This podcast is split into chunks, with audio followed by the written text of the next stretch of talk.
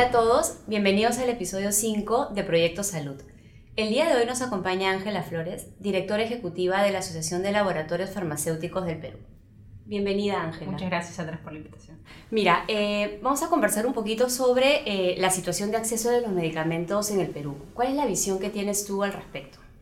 Bueno, en el tema de acceso a medicamentos, yo creo que hoy por hoy, y dentro del rol de la FARPE, que asocia a 22 laboratorios farmacéuticos de innovación y también laboratorios farmacéuticos que producen medicamentos genéricos, conseguimos como visión, digamos, tener un Estado con un aseguramiento universal, pleno, con 100% de cobertura, una sociedad en la cual el paciente, la persona, el ciudadano pueda tener una atención integral desde el ámbito preventivo y el ámbito de control, incorporando sobre todo como prioridad la calidad de vida y el respeto por su calidad de vida hacia el futuro. En ese sentido, un equilibrio entre la adquisición de medicamentos innovadores con también la propuesta de acceso genéricos es importantísimo para tener un desarrollo de un acceso pleno, llegar a las metas de aseguramiento universal que hoy por hoy ya están legisladas, ya están con planes de acción concretos y donde el Estado trabaje sí con el privado de manera intensa, de manera cercana y de manera constructiva, con agendas transparentes, mirando siempre el largo plazo. Okay. Y esto que tú comentas claramente implica y, tiene, y lleva consigo una serie de retos, ¿correcto? ¿Cuáles crees que son esos retos u oportunidades donde debe trabajar el Estado de cara a generar ese acceso y esta visión que tú nos comentas? De hecho, hay mucho sobre diagnóstico ya en el sistema de salud peruano. La fragmentación es un tema de generación de subsistemas, ya está también diagnosticada en múltiples consultorías. Desde la FARP hemos desarrollado muchos foros de debate en función a analizar la cadena de abastecimiento de medicamentos, eh, la temporalidad en la cual tiene que llegar un medicamento y las brechas en las cuales estamos situadas dentro del ámbito público. Data, por ejemplo, donde el 58% del paciente coberturado dentro del CIS no encuentra el medicamento en la posta médica y tiene que cruzar la calle para poder adquirirla en un establecimiento privado, es algo que se tiene que ya hay data pública, las cuales creo que un reordenamiento del presupuesto público en el cual todos los peruanos contribuimos, programarlo con las, los indicadores epidemiológicos y las necesidades más prioritarias del país es primordial. Tener un presupuesto eficientemente gastado, eficazmente gastado es indispensable. Y con estas dos variables que quiero que pretendo indicar, que nuestros funcionarios del sector salud tienen que velar, no solamente por la eficiencia, por el gasto presupuestal eficiente, digamos, no devolver al Tesoro Público a fin de año lo que no pudieron gastar, y, superar los obstáculos que existen para, tener un gasto pleno con los gobiernos regionales, etcétera, pero adicionalmente no perder de vista estos indicadores sanitarios en reducir la mortalidad, por ejemplo, en tema de cáncer, en mm. tema de patologías de enfermedades no transmisibles que hoy por hoy representan un porcentaje gigante en términos de muertes y morbilidad de los seres humanos, de los ciudadanos, y que eso no se pierda de perspectiva. Prioridad del sector de salud sanitario es velar porque los indicadores sanitarios de las enfermedades, digamos, en el ámbito de control, no de prevención, en el ámbito de control, sean reducidas. Y para ello es indispensable generar la calidad y eficiencia de un acceso oportuno a medicamentos que sirvan, que le sirvan a la población. Ya nos has comentado un poco eh, de estas acciones que debería empezar a tomar el Estado de cara a lo que, al, al problema de, de, acceso, a las brechas que comentas en temas de abastecimiento y demás. ¿Cómo crees que podría contribuir el sector privado en esto? ¿De qué manera podremos trabajar en conjunto con, con, el Estado para acortar esto que tú comentas? Sí, gracias por tu pregunta. Yo creo que el rol del sector privado y desde nuestra parte del rol gremial es indispensable generar evidencia, incorporando a la academia de por medio, incorporando y al ciudadano de por medio también, para que se puedan establecer estos análisis con todas esas perspectivas. En el ámbito, por ejemplo, de acceso oportuno a la innovación, ya tenemos data en la cual tenemos un rezago de quizás 15 años en términos de alguna patología oncológica, que hoy por hoy quizás ya está coberturada en un sistema público en otros países, no necesariamente de Europa, no necesariamente de Estados Unidos, sino de nuestra región, de Latinoamérica, y que hoy por hoy todavía no se da en nuestro país. Entonces, si la visión es compartida de generar bienestar a los pacientes, a las personas, al ciudadano de manera integral, tenemos que ponernos estas metas altas. Perú se ha puesto como meta ser parte de la OSD. Esta meta tiene que ser compartida a nivel intersectorial. Y en el tema de salud, el financiamiento y el rezago del financiamiento de salud es clave. Tenemos 5% en términos de PBI en gasto en salud pública y desde mi perspectiva no somos un gasto, somos una inversión. Eh, tiene que tener un crecimiento programático y oportuno y de manera sostenida. Y también colaborando con la eficiencia del gasto. O sea, digamos, hay recursos, hay que gastarlos de manera eficiente, una eficaz, una ejecución apropiada, oportuna y sobre todo priorizando y focalizando a quienes en realidad lo necesitan. Y eso es, es, manera simplemente de gestión. Entonces yo creo que el rol del sector privado es colaborar constructivamente, sostenidamente con los funcionarios del sector salud y, intersectorialmente con el Ministerio de Economía y todos los actores, en este caso del Poder Ejecutivo, y con agendas transparentes y amplias, con principios básicos que nos puedan marcar la ruta de una planificación en el largo plazo. Cuéntanos un poco qué acciones ha tomado la FARPE en ese sentido. Nosotros, de alguna manera proactiva, estamos ya desde hace dos años y medio generando foros de debate, trayendo benchmark con expertos internacionales para que analicen en primer lugar, la problemática de fragmentación de los sistemas de salud.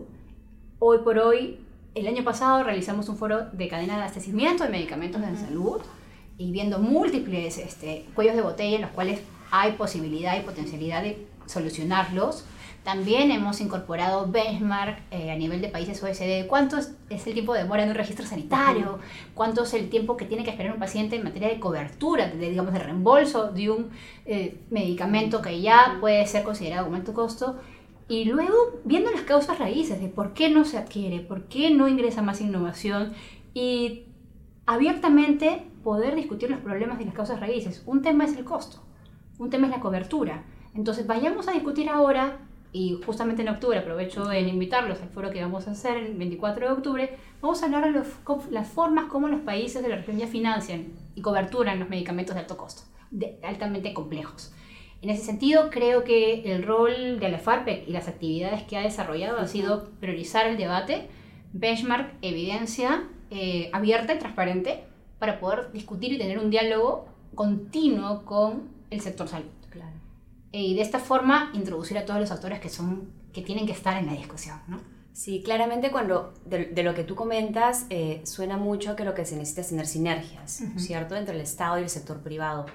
Eh, ¿Conoces algún ejemplo que pudieras compartir de alguna sinergia que puede ejemplificar eso que tú comentas? Me gustaría que fueran más. Okay. Eh, de hecho, la volatilidad política no ha permitido tener una permanencia o sostenida en los temas. Sin embargo, hay temas de largo plazo en el ámbito, por ejemplo, de ética en la industria farmacéutica. Somos parte activa con el sector eh, salud y con PCM del marco consensuado de ética dentro de la plataforma de APEC, donde involucramos a todos los agentes a que tengan un código de ética en la industria farmacéutica y no solamente los laboratorios, sino las organizaciones de pacientes, los colegios profesionales involucrados. Existan principios transversales. Principios transversales y de alguna manera cerrar esas brechas donde se ve que no hay y tener, ojalá, un código de ética común en todos los procesos sería, digamos, una visión ideal.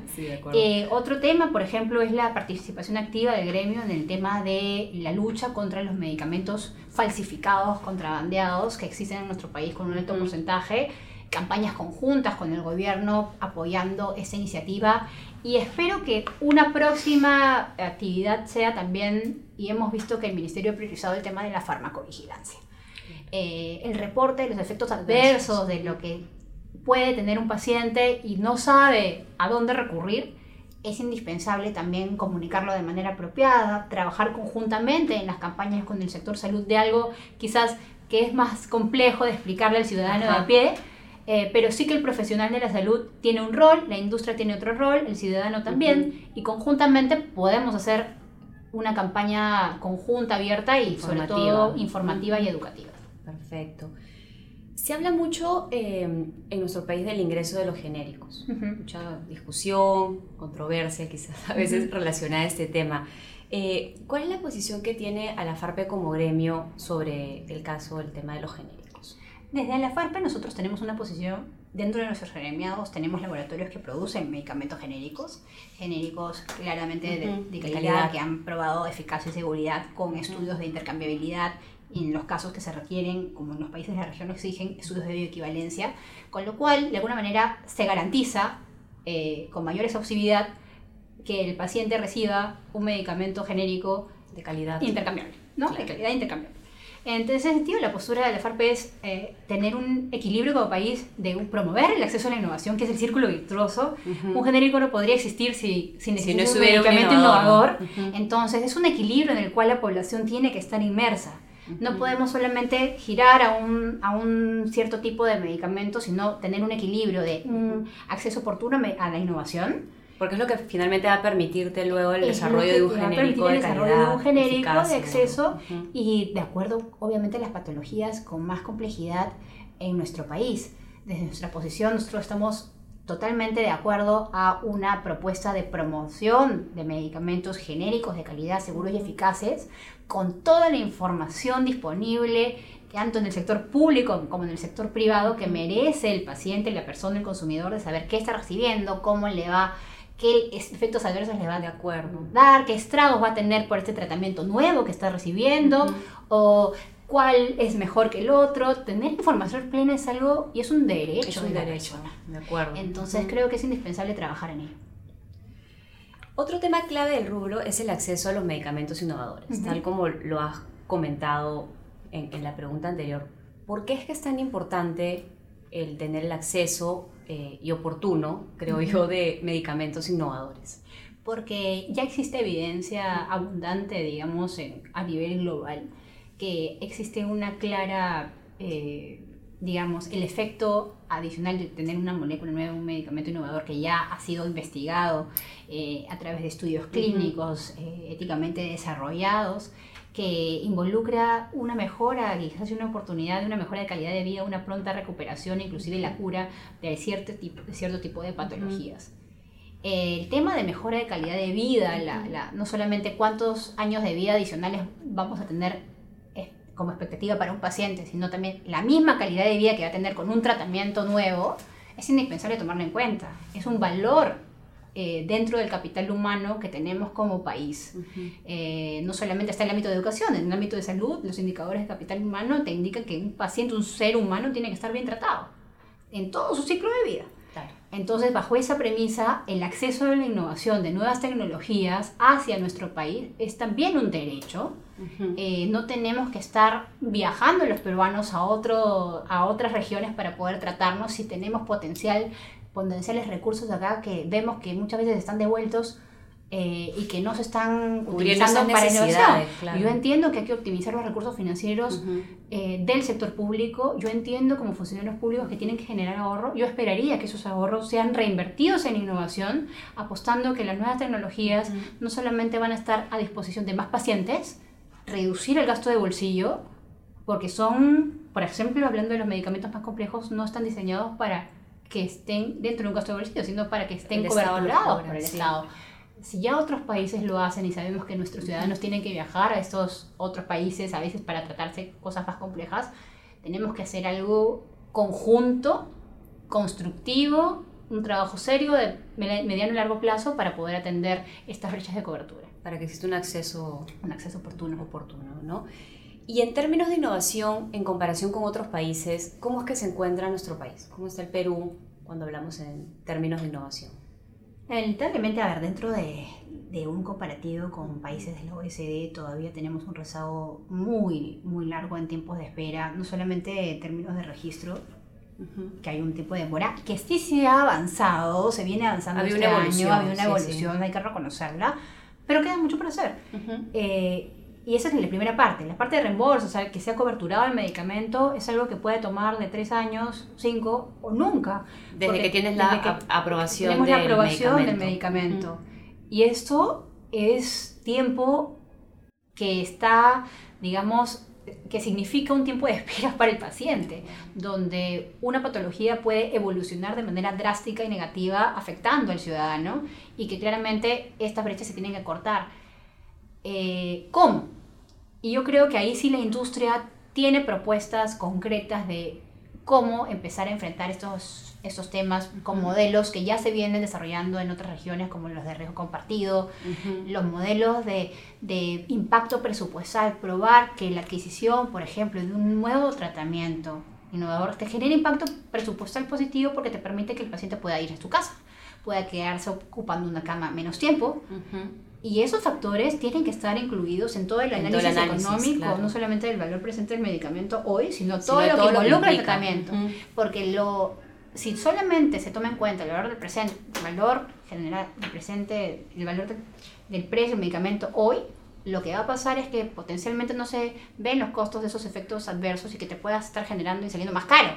De acuerdo. El típico dicho de a veces lo barato sale caro. Hay que analizarlo de manera integral. Y yo creo que es la visión nueva que he visto que ha planteado el Ministerio de Salud de tener, no hablar ahora solamente de pacientes, sino hablar de la persona, hablar del ciudadano y esta premisa significaría, dentro de mi punto de vista, de incorporar una visión integral de todos los tratamientos, desde la parte preventiva y la parte de control. Perfecto. ¿Qué medidas han tomado otros países para que sus poblaciones puedan tener este acceso real a los medicamentos innovadores? De, de lo que quizás puedas conocer, ¿ves que hay algo que pueda ser replicable a nuestro país? Siempre hay eh, comparaciones de Perú y por qué en España se tiene un acceso digamos, distinto y creo que los sistemas de salud son diferentes también.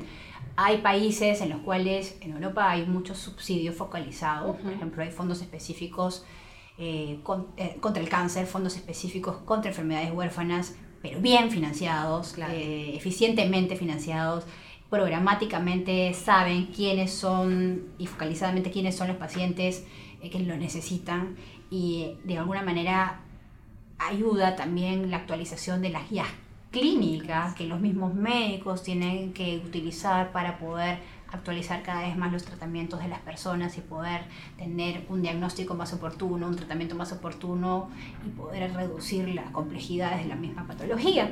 Eh, en ese sentido, otras formas de la región que hemos visto interesantes, sobre todo en la adquisición de innovación, es la que tiene Uruguay, que tiene un fondo especial de, nacional de recursos estratégicos, lo llaman así, y donde Uruguay se enorgullece de que sus ciudadanos tengan acceso a innovación, y porque tienen los cálculos de cuánta calidad de vida les da. Y tienen un equilibrio, también tienen genéricos, pero tienen, con mucho orgullo, presentan también la, el acceso a la innovación de sus ciudadanos, porque muchos pacientes, inclusive de la región, se, van a tratar, inclusive allá, porque saben que es un país donde puedes estar mejor tratado, quizás. Entonces, bajo esta premisa y también reconociendo toda la evolución que ha tenido nuestro sistema de salud, nuestros, nuestros hospitales, nuestros centros de, digamos, de investigación dentro de nuestro país que ha evolucionado a favor, es imprescindible hoy por hoy trabajar de la mano para poder llegar a un acceso oportuno, equilibrado y a favor siempre del ciudadano. ¿Y esto que tú nos comentas, crees que podría ser replicable a nuestra situación, a nosotros como país? Yo creo que es un tema de voluntad eh, política. Yo creo que por la tiene salud hemos visto que es un tema priorizado en, este gobierno eh, y que tiene que ver múltiples aristas. Y yo tengo la visión de que se pueda ver constructivamente con ese espíritu de qué cosas innovadoras podemos proponer, modelos innovadores de compras. Eh, estamos viendo mucha innovación legal en el entorno y por qué no poder proponer medidas eh, propositivas de acceso oportuno, mucho más rápido a los pacientes a tratamientos, bien financiado, eficientemente financiado eh, y oportunamente. Sabemos que los recursos están, quizás si es que hay brechas identificadas de ausencia de recursos, por ejemplo, tener un FISAL 2.0 bien financiado va a ayudar muchísimo a tener este, una identificación de la problemática real y estructural de lo que necesita nuestro país. Bueno, Ángela, muchísimas gracias por habernos acompañado en esta interesante conversación. Gracias a ti, Sandra, por la invitación. Los esperamos en un próximo episodio de Proyecto Salud. Muchas gracias.